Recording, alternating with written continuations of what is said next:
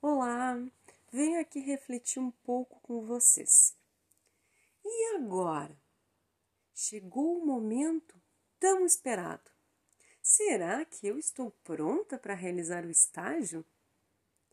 Esse é um questionamento que sempre surge. E é óbvio que ele sempre vai existir. Até porque você está em uma graduação para tornar-se uma profissional da psicologia e quer poder desempenhar o seu melhor. Esse é o momento que é mais esperado dentro da graduação, pois é o momento em que você vai colocar na prática as teorias estudadas nas disciplinas do curso.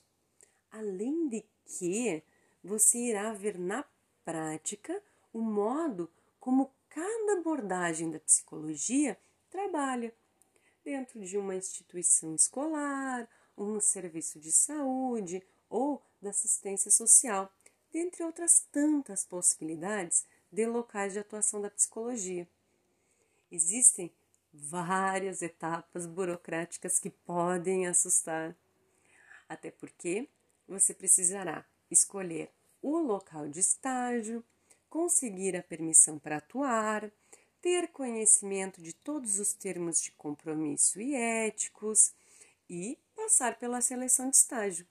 Mas essas etapas burocráticas são importantes para fortalecer e ter seus direitos amparados enquanto estagiário, e também os direitos assegurados das usuárias que irão fazer parte do seu estágio.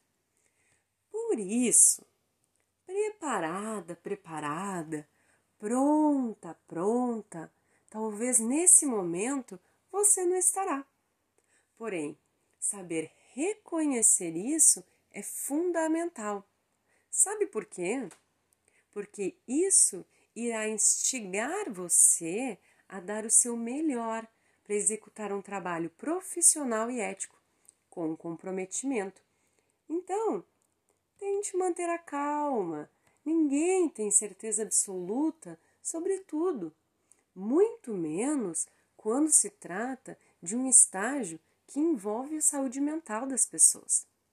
Mas nunca se esqueça, você está amparada pela teoria também.